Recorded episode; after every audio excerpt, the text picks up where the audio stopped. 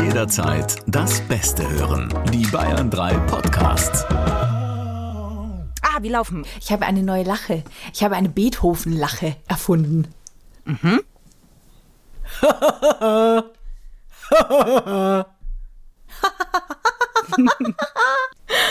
oh Gott.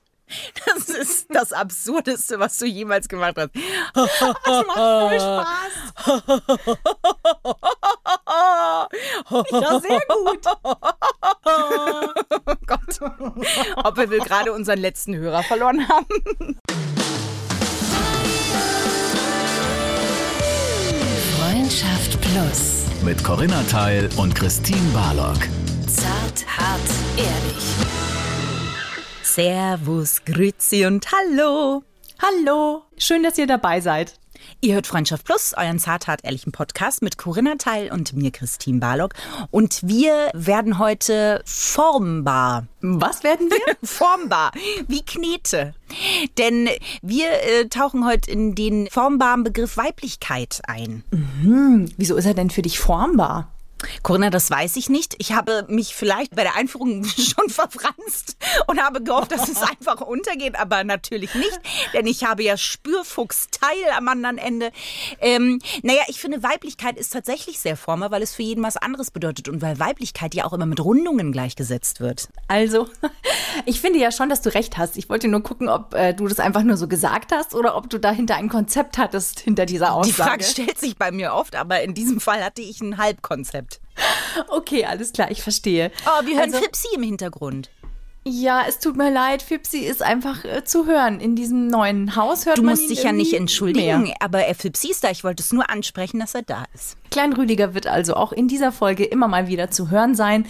Habt keine Angst, er ist nicht allein in einem Zimmer eingesperrt, sondern Großrüdiger kümmert sich um ihn. ich finde das gut, dass du das immer noch so dazu klingt. sagst. Ja, man weiß ja nicht. Das ist aber ein guter Punkt. So weit schweifen wir gar nicht, aber es ist ein guter Punkt, weil Klein Rüdiger hat dich ja quasi zur Mama gemacht und ich finde, das verändert ja bei Weiblichkeit auch immer noch mal sehr viel. So. Ja, total. Aber das ist eine Kurve, die würde ich erst später angehen, weil da sind wir ja dann schon mitten, mitten, mitten, mitten drin. Du hast natürlich Vielleicht sollten wir erstmal mit der Definition vielleicht erstmal anfangen von Weiblichkeit. Wir hatten ja lange keine Definition mehr, oder? Das stimmt. One, two, one, two, three, four. Lexiki, Lexika, la la la la la Lexiko. Uh, la la la Lexiko. Das war die Scheibenhänger-Version am Anfang. Vielen Dank, Christine, für dieses Intro. Ich habe es vermisst. ähm, not. Also, die Definition von Weiblichkeit, Fraulichkeit oder auch Femininität es ist sehr lustig, Femininität auszusprechen. Sag doch mal Femininität. Femininität. Umfasst Siehst du? Definition Weiblichkeit, Fraulichkeit oder auch Femininität umfasst kulturell und gesellschaftlich der Frau zugeschriebene Eigenschaften. Aha, da sind wir nämlich schon bei der Formbarkeit, die du am Anfang angesprochen hast, finde ich. Also sie unterliegen dem kulturellen und sozialen Wandel, was wir als weiblich ansehen. Das stimmt ja. Wenn man jetzt zum Beispiel im Mittelalter oder in der Rokoko-Zeit guckt, da haben wir ein anderes Bild von Weiblichkeit, als wir heute haben. Ja, im Rokoko war die Femininität anders. Ich wusste, ich habe darauf gewartet, Corinna. Ich hätte die unnachstellen können, dass du diese beiden Wörter irgendwie in Zusammenhang bringst. Was ist denn für dich heute Weiblichkeit, um mal dieses Ni-Ni-Ni aus dem Weg zu buddeln? Also ich, ich finde, es gibt ja ähm, zwei Dinge, die zu unterscheiden sind. Es gibt so die typischen Attribute, die die Gesellschaft hat und dann gibt es eigene Attribute, die ich als weiblich empfinde. Die typischen Attribute, die die Gesellschaft zuschreibt, das sind einige. Ähm, ich finde, Bescheidenheit ist zum Beispiel so ein Attribut, was Frauen auch auf dem Weg steht. Zum Beispiel bei Gehaltsverhandlungen oder auch in vielen anderen Bereichen. Oder auch, es gibt zum Beispiel ganz interessant eine Studie, da wurden Männer gefragt, welche Eigenschaften auf Frauen zutreffen. Und was schätzt du, was an allererster Stelle steht? Ähm, ich glaube, ähm, irgendwie sowas wie Bodenständigkeit oder so Häuslichkeit oder sowas, Verlässlichkeit oder so. Aha, okay. Zuverlässigkeit kommt erst auf Platz 7. Ah. Auf Platz 1 ist Zärtlichkeit.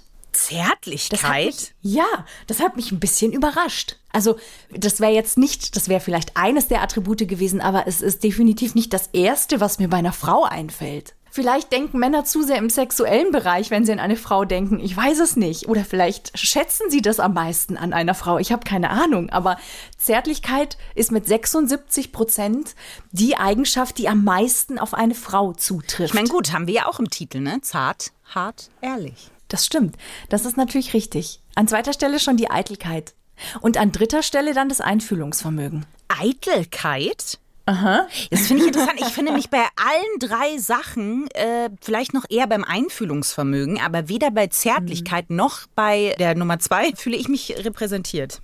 Ja. Noch vor der Zuverlässigkeit übrigens auf Platz 6 kommt schon die Nörgelei. Fühle ich mich auch nicht repräsentiert. Also ich kann schon gern nörgeln, aber ich würde es jetzt. Das ist interessant. Das war das Allensbach-Institut, das hier die ähm, Umfrage gemacht hat im Jahr 2000. Und Eigenschaften, die auf Frauen zutreffen aus Sicht der Männer. Ich finde es halt interessant, weil das sind natürlich schon Sachen, mit denen wir groß werden, mit diesen Bildern, die an uns rangetragen werden. Und mhm. ich finde es extrem schwer, gerade irgendwann hat man ja eine Wahrnehmung und irgendwann nimmt man wahr, okay, ich äh, bin äh, weiblich und ich bin auch gerne weiblich, also ich möchte nicht wechseln, sondern ich fühle mich auch wohl in meinem Körper.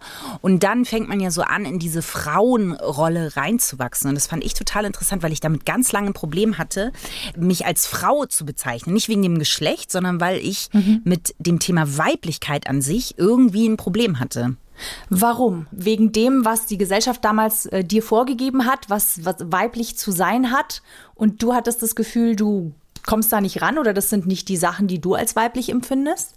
Ich glaube, eine Mischung. Also schon auch, weil natürlich das, was wir jetzt so in den 90ern, würde ich sagen, wo jetzt unsere Pubertät hauptsächlich stattgefunden hat, gab es natürlich diese ähm, Supermodels und die Werbung, die überall hing. Ne? Und das war ein Bild von Weiblichkeit.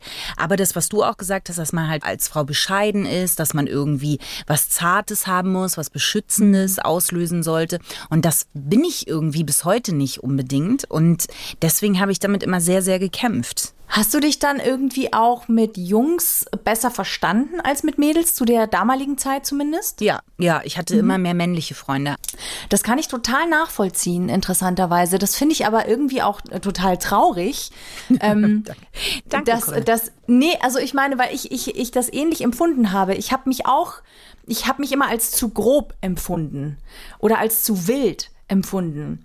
Also für mich war das, was als, ähm, als attraktiv und als typisch weiblich oder auch als, als sexy galt, da habe ich mich auch nicht wirklich gesehen drin. Und dann ist das ganz stark gekippt, denn ich war, ja, wie wir wissen, dann Britney Spears Fan. Und wenn die nicht mal alle Attribute vor allem auch alle klassisch westlichen ähm, amerikanischen Attribute einer, einer Frau oder eines jungen Mädchens äh, verkörpert hat, dann weiß ich auch nicht. Ja, darüber könnte man sich jetzt auch streiten, ob das zum Beispiel besonders weiblich war, was für mich zum Beispiel lustigerweise nicht. Ich würde das nicht als besonders weiblich bezeichnen.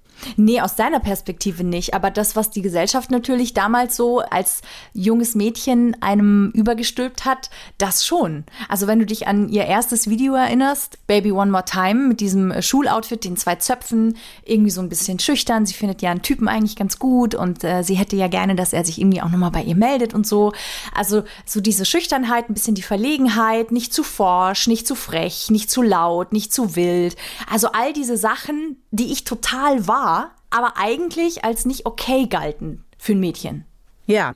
Und äh, das erlebe ich schon auch immer noch zum Teil in meiner Arbeitswelt oder im Arbeitsumfeld. Also ich kann mich zum Beispiel ganz gut erinnern, dass ich mal als äh, Trainerin und als Coach für ein Konflikttraining ähm, auf Führungskräfteebene für einen ganz großen Automobilkonzern engagiert wurde. Und ich weiß, dass damals derjenige, der von Seiten dieser Firma dieses Training in Auftrag gegeben hat, sich dann quasi gemeldet hat, eben bei meinem Chef und äh, gemeint hat, ja, also wir haben uns da jetzt äh, weniger eine junge blonde Frau vorgestellt, ob denn nicht jemand anders vielleicht da dieses Training machen könnte. Und mein Chef hat eben damals gesagt, nee, nee, nee, die Frau Teil ist dafür ganz genau die richtige.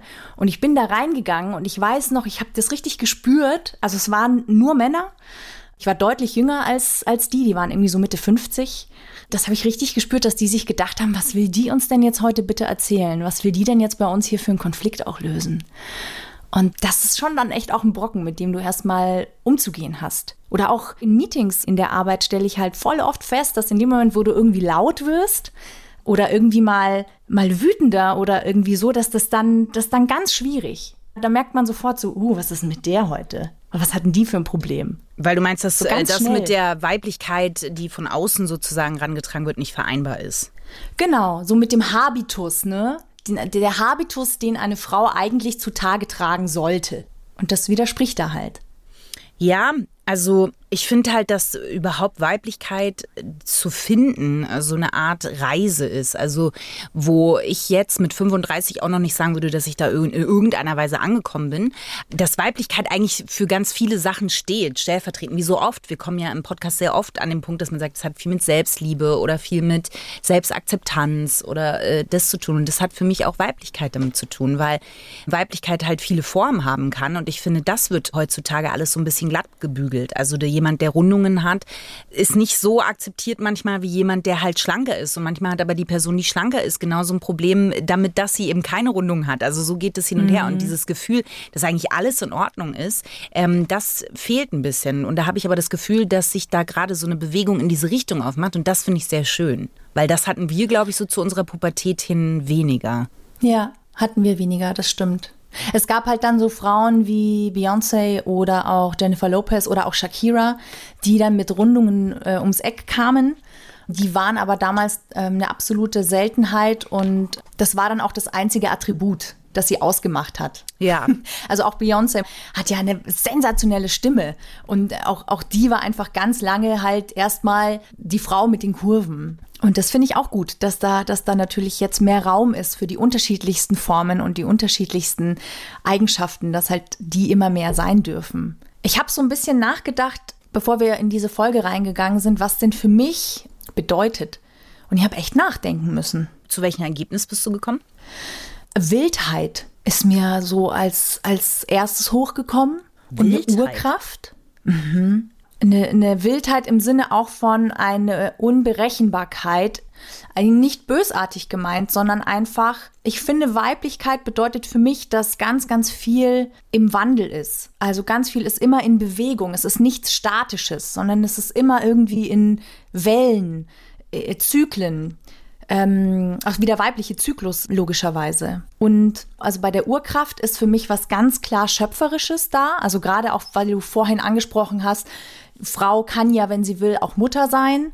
Und wenn sie kann, und gleichzeitig hat die Urkraft aber auch was sehr Zerstörerisches. Und da kommt die Wildheit auch wieder ins Spiel. Das sind so die Sachen, die für mich Weiblichkeit irgendwie auch sind.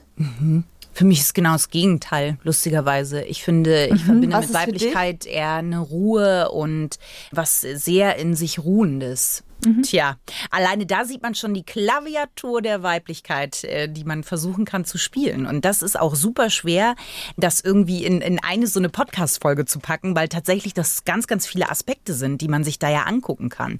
Alleine jetzt mit den Frauen, mit denen wir zusammenarbeiten, wenn man die fragen würde, was glaubst du, Ja. ist für dich Weiblichkeit? Das fände ich schon mega spannend, weil ich glaube, dass so, da auch ein Riesenspektrum bei rauskommen würde. Ja, mit Sicherheit. Das zeigt ja auch nur, wie absurd eigentlich so ganz klassische Rollenbilder sind. Ja. Oder Attribute, die einem Geschlecht zugeordnet werden. Das gilt ja genauso auch für, fürs Männliche. Ja, weil diese, Ich was glaube, du beschrieben hast, glaubst du nicht, dass ein Mann das genauso sagt? Also das hätte doch auch, wenn man jetzt vorher weggeschnitten würde, dass du über Weiblichkeit sprichst, hätte das doch auch ein Mann sagen können. Für mich ist das was Wildes und irgendwie so. Also die, man kann ja auch ruhig mal die Frage stellen, braucht's überhaupt so Einteilung wie weiblich und männlich und so? Boah, das ist eine gute Frage. Ich glaube, dass manche Dinge sich irgendwie auch deshalb ergeben, weil der Mensch sich ja immer irgendwie orientieren will. Ja. Und deswegen braucht er einfach diese Kategorisierungen. Ich finde persönlich aber, dass sowohl das Weibliche als auch das Männliche immer in jedem drin ist. Also ich habe auch ganz viele männliche Energien, sage ich jetzt mal. Ich spreche immer lieber von, von männlicher und weiblicher Energie als von was männlich ist und was weiblich ist. Trägst du dabei einen Filzhut oder irgendwas? Nein. Wenn Nee, ich habe meine Pocahontas-Feder im Haar. Alles klar, das Röckchen, das Röckchen ist an, der Hintergrund läuft, die Windmaschine ist angeschmissen und das Beethoven-Lachen sitzt schon in der Kehle. Ja, der Fluss säuselt vor sich hin. Ich hatte ganz, ganz krasses äh, Problem plötzlich, als ich äh, schwanger geworden bin, weil ich mich extrem fremdbestimmt gefühlt habe. Weil, ne, ich konnte nicht mehr so, wie ich wollte. Dir tut alles weh, du bist irgendwie ständig müde oder dir ist schlecht, du schläfst nicht mehr richtig. Ähm, Du kannst dich nicht mehr so bewegen ab einem gewissen Zeitpunkt. Also diese ganzen Aufs und Abs, das war ein ganz großer Kontrollverlust für mich. Mhm. Und ich habe halt dann irgendwie auch gemerkt, dass Weiblichkeit oder etwas, was ich mir wünsche, dass ich das noch, noch besser kann, was aber eigentlich für mich etwas ist, was urweiblich ist, gerade im Hinblick dann auch auf, auf Geburt, ist die Fähigkeit, die Kontrolle abzugeben. Das ist was typisch und, Weibliches für dich. Ja. Okay. Und das wünsche ich mir zum Beispiel, dass ich diesen, diesen Anteil noch viel mehr ähm, zulassen kann. Und da bin ich viel mehr in dem klassisch männlichen oder in der männlichen Energie, wenn man sagen will. Ich bin jemand, der, der glaubt oder der auch bisher sehr viel so gelebt hat, sich die Sachen immer zu erkämpfen. Mhm. Weißt du, was ich meine? Äh, total. Und trotzdem hast du ja Weiblichkeit für dich auch als was sehr Wildes ähm, beschrieben. Mhm. Ne? Also das ist ja, ja, nicht so weit weg eigentlich von dem, was du jetzt, äh, bis auf die Kontrolle, klar, also das verstehe ich schon. Aber ähm, äh, trotzdem fließen die ja sehr bei dir trotzdem ineinander, männliche und weibliche äh, Energien sozusagen. Aber, ja, ist, ähm, glaube ich, aber ja bei jedem so, oder? Ja, ne, es ist ja Yin und Yang, was da alles gibt, hell, dunkel, äh, Kopf oder Zahl. Also das sind ja immer so zwei, ich finde den Fehler in dieser Auf Dame, Aufzählung. Bube, ja. ja. Äh, Aperol und Sekt. Äh, aber ich glaube halt, dass, ähm, was ich interessant finde, ist der Punkt, dass du sagst, dein Körpergefühl während der Schwangerschaft hat sich verändert und das, so habe ich zumindest verstanden, dass er auch Einfluss auf dein Gefühl der Weiblichkeit hatte. Wie, ja. wenn du das jetzt ein bisschen zusammenfassen müsstest, weil ich jetzt ähm, äh, nicht natürlich neun Monate Reise in zwei Minuten zusammengefasst haben will, aber wenn du uns so ein bisschen mitnimmst auf diese Reise, wie, wie sah die denn da für dich aus? Die Reise der Weiblichkeit während so einer Schwangerschaft, für jemanden, der noch kein Kind äh, hat. Na, ich kann ja nur sagen, dass ich nicht gerne schwanger war und dass ich glaube, dass ich genau da eben noch ein Lernfeld vor mir habe. Das ist das, was ich gerade versucht habe. Vielleicht habe ich das nicht, nicht ganz verständlich erklärt. Für mich war die Schwangerschaft ein ganz großer Kontrollverlust und die Abgabe der eigenen Autonomie, der eigenen Selbstbestimmtheit. Und deswegen war das für mich tatsächlich kein besonders schöner Zustand. Es gibt ja ganz viele Frauen, die genießen total ihre Schwangerschaft. Und das, ähm, das hätte ich mir irgendwie gewünscht, dass ich das auch mehr gekonnt hätte. Und das wäre mir, glaube ich, dann gelungen, wenn ich es geschafft hätte, das Ganze viel mehr anzunehmen und viel mehr in dieses Auf und Ab der Gefühle, in dieses Auf und Ab der Müdigkeit, der, der, das ist einfach ein wirkliches Auf und Ab von Stimmung, von, von Kraft, von Gefühlen. Und das hat für mich zur Folge gehabt, dass ich gedacht habe, oh mein Gott, ich verliere komplett die Kontrolle über mich. Also sind es jetzt die Hormone? Ist es mein Verstand? Was fühlt da eigentlich gerade und was denkt da eigentlich gerade? Also ich konnte das ganz schwer annehmen und würde mir wünschen, dass ich das das nächste Mal oder dass ich das rückblickend Aha. viel mehr hätte annehmen können und die Kontrolle hätte mehr abgeben können. Und nach der Schwangerschaft, das, also das ist jetzt so die, die äh, Schwangerschaftszeit, aber hat sich dann nach der Geburt quasi nochmal was verändert? Also nee, ich weiß nicht, in meiner nicht. romantischen Vorstellung, warum ich diese Frage stelle, in meiner romantischen ja. Vorstellung, das, was von außen an jemanden rangetragen wird, der diese Erfahrung noch nicht gemacht hat, ist das quasi so, mein Gott, also ich spüre die weibliche Urkraft bei der Geburt, ich war noch nie näher dran, es war so friedlich, es war so toll.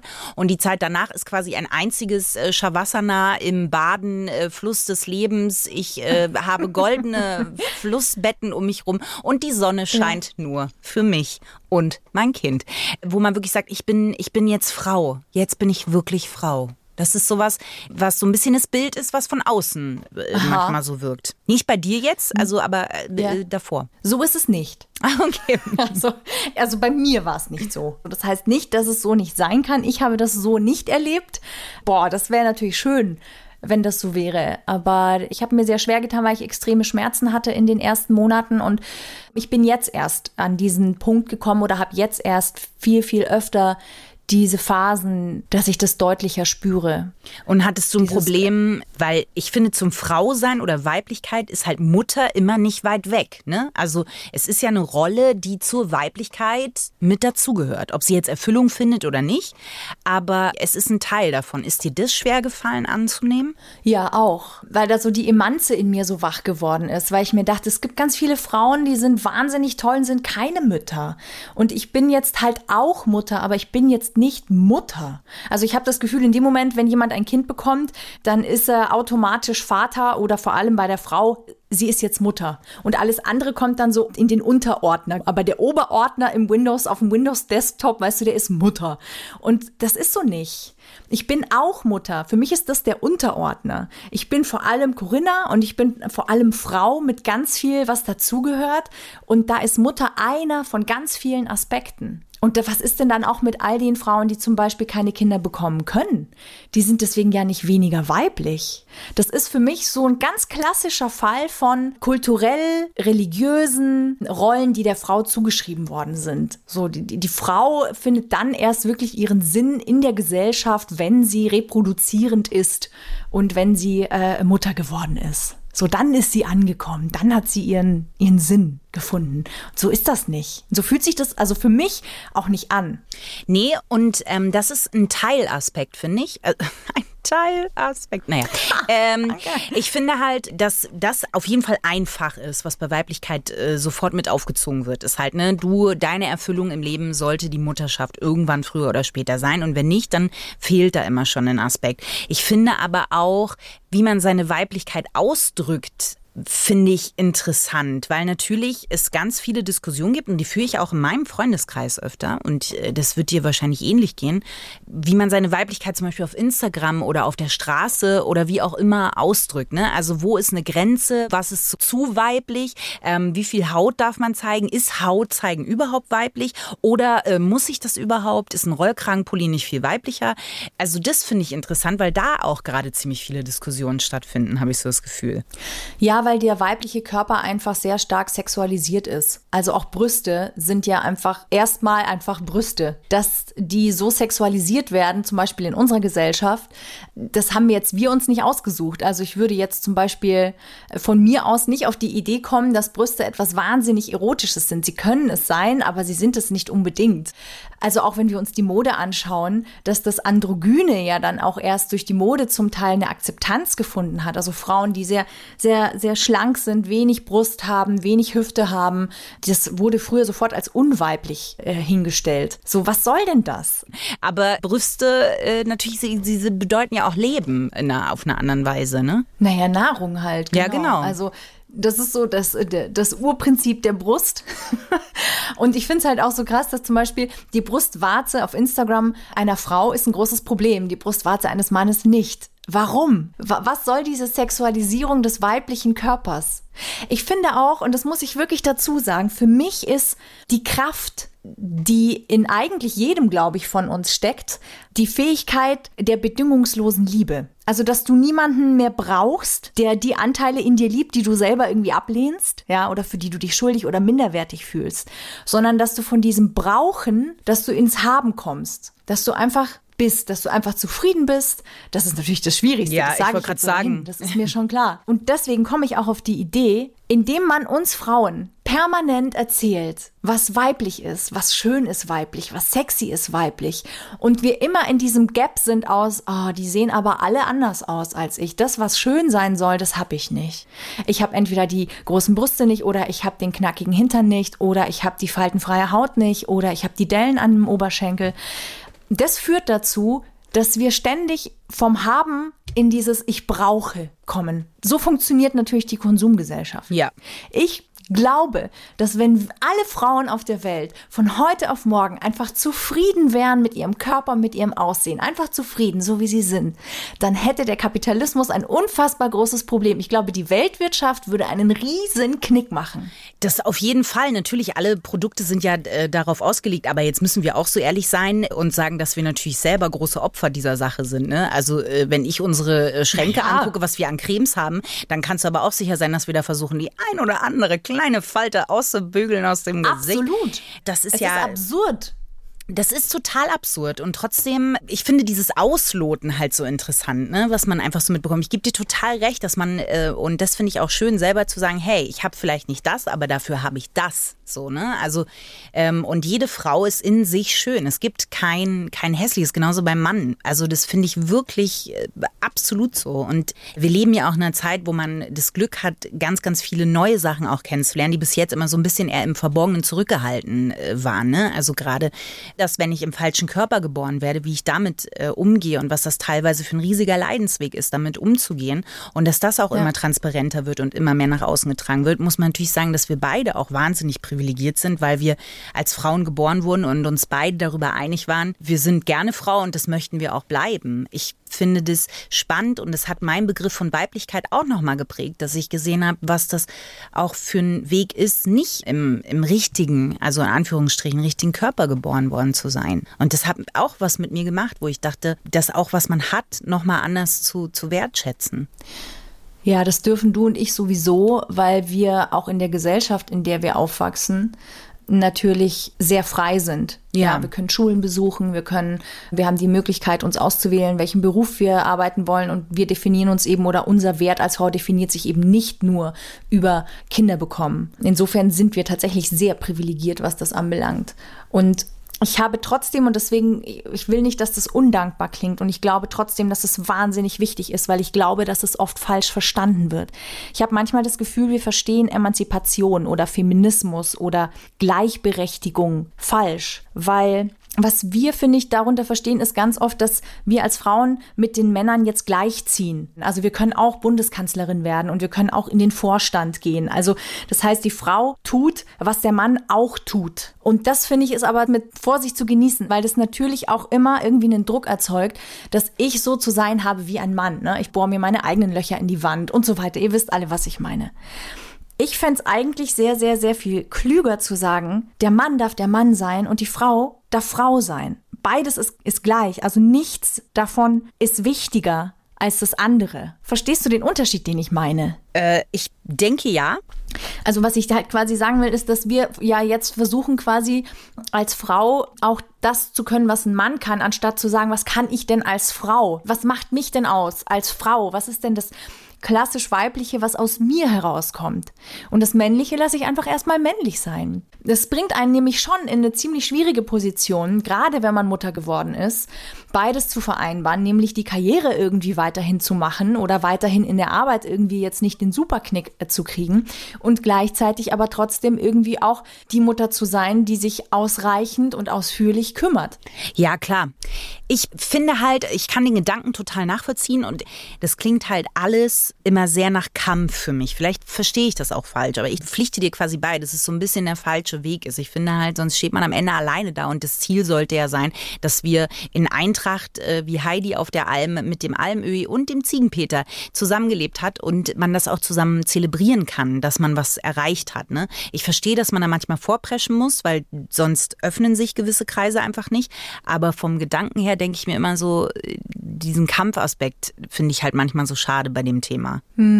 Ich weiß nur nicht, ob es manchmal nicht ohne geht. Also das meinte auch, ich eben äh, auch, dass man manchmal vorpreschen muss, weil sonst passiert nichts. Ja, danke auch an allen Frauen in der Vergangenheit, die quasi für unsere freie Zukunft hier gekämpft haben. Das muss man ja auch dazu sagen. Also wie gesagt, wir sind ja alle oder die meisten von uns sehr privilegiert. Das stimmt. Ähm, ich würde trotzdem jetzt wahnsinnig gerne wissen, Christine, hast du für dieses Thema einen Fahrstuhl ins Glück für uns vorbereitet? Ich habe auch gekämpft, Corinna, das äh, kann man sagen. ja, also um die Frage zu beantworten, ja, ich habe einen Fahrstuhl. Fahrstuhl ins Glück. Was war das? Das war die, die Elastizität meiner Haut lässt langsam nach Version. Ich brauche eine neue Creme, dringend, Ausrufezeichen Version. Okay, alles klar. Ähm, also es ist so, wenn man sich dem Thema Weiblichkeit nähern möchte, kann man das ja auch über den Körper tun. Es gibt Übungen, die mir an die Hand geschmissen worden, möchte ich fast sagen, um die Weiblichkeit zu wecken. Und gelockt wurde man mit folgenden Versprechungen, weil wir anmutig wie Elfen aussehen, wenn wir diese Übung zur Erweckung der Weiblichkeit machen, weil sie sinnlich und sexy macht, weil sie Schmerzen lindert, die ich vielleicht äh, psychisch entwickle, während ich diese Übung mache, aber die werden gleich mit gelindert. Und weil es die Körpersprache einfach verbessert. Und die Übung nennt sich Beckenschaukel und Atemwippe. Ist jetzt nicht die erste Verbindung, die man macht, wenn man sich bewegen wie eine Elfe sieht, aber Freunde, ich sage mal so, wir wären ja nicht der zart, hart, ehrliche, ähm, physical, äh, dehnbare Podcast, wenn wir das nicht einfach ausprobieren würden. Wecket die Olivia Newton-John in euch. Und los geht's. Sie sitzen auf dem vorderen Drittel eines Stuhls und spüren dabei in sich hinein, wie rund oder gestreckt ist Ihr Rücken? Ist das Becken eher nach vorne oder nach hinten gekippt? Wohin atmen Sie? In den Bauch oder in den Brustkorb? Das war die Vorbereitung. Und los geht's. Kippen Sie das Becken mehrmals sanft nach vorne und hinten. Rücken und Kopf runden sich und richten sich auf. Schicken Sie Ihre Atmung sanft nur in den Bauch, ins Becken und in den unteren Rücken. Das finde ich schon sehr viel, was man da erreichen soll.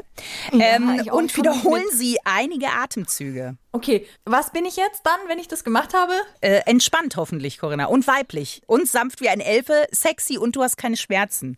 Lassen so, Sie das Becken sanft nach vorne und hinten kippen, wobei sich der Rücken rundet und aufrichtet. Atmen Sie mit der Aufrichtung ein, mit dem Rundwerden aus. Gleiche Bewegung, umgekehrte Atmung. Atmen Sie mit der Rundung ein und mit der Aufrichtung aus. So, das Ganze machst du jetzt fünf Kopf, mir wird ein bisschen schwindelig. Halt durch, Corinna. Das ist der Tunnel, durch den du dich quasi selbst nach außen gebierst während dieser Übung. Und das Ganze Wow. machst du fünf bis zehn Mal. Ich verstehe jetzt, warum man sich wie eine Elfe fühlt, weil einem so leicht schwindelig wird und man den Boden unter den Füßen. Ja, aber Corinna, das Man bringt's. Gefühl hat, Man Achtung. schwebt. Gelassenheit, innere Ruhe, ein bewegliches Becken und eine weibliche Ausstrahlung. Ich möchte, dass du jetzt in den Spiegel guckst und mir sagst, was du siehst, Corinna. Meine Brille hängt schief vom Buckel auf und abmachen. Und wenn jemand sagt innere Ruhe und Ausgeglichenheit, dann geht bei mir der Puls ja automatisch schon wieder nach oben. Okay, das funktioniert hier so nicht, wie ich mir dachte. Ich dachte schon, dass du ein bisschen was Elfenartiges auch jetzt hast. Aber okay, Corinna, okay. Falls ihr die Übung jetzt mitgemacht habt und da draußen im Plusihausen euch gedacht habt, Mensch, da hat sie aber was bewegt, das könnt ihr uns gerne mitteilen. Nicht im Postfach im Mappen Süd, sondern vielleicht auch auf Instagram, wo ihr uns finden könnt. Oder an dem Ort eures Vertrauens. Ja, ihr Lieben. Erdet euch wieder, kommt zurück ins Hier und Jetzt. Und äh, schön, dass ihr dabei gewesen seid in dieser Folge von Freundschaft Plus. Wir sind euch wahnsinnig dankbar, wenn euch dieser Podcast gefällt, wenn ihr uns weiterempfehlt oder wenn ihr euch die Zeit nehmt, uns eine Bewertung zu schreiben auf iTunes oder uns einfach zu abonnieren auf Spotify. Damit helft ihr uns sehr. Vielen Dank an alle von euch, die sich dafür die Zeit nehmen. Und wir sind sogar so dankbar, dass wir darüber nachdenken, vielleicht sobald Corona vorbei ist, wir uns alle wieder an den Händen fassen können, vielleicht einfach mal ein gemeinsames Beckenatem-Event auf der Theresienwiese in München zu veranstalten. Kommt vorbei, schaukelt eure Becken, werdet Elfen und Und dann die Weltherrschaft. ja, Pinky und der Brain Ghost Theresienwiese. oh Gott, ich habe das Gefühl, dass mich dieses Beethoven-Lachen jetzt noch einige Zeit begleiten wird. Ciao, Sie. Ciao mit Au! Freundschaft Plus. Mit Corinna Teil und Christine Barlock. Immer sonntags von 8 bis Mitternacht in Bayern 3. Noch mehr Bayern 3 Podcasts auf bayern3.de und überall, wo es Podcasts gibt.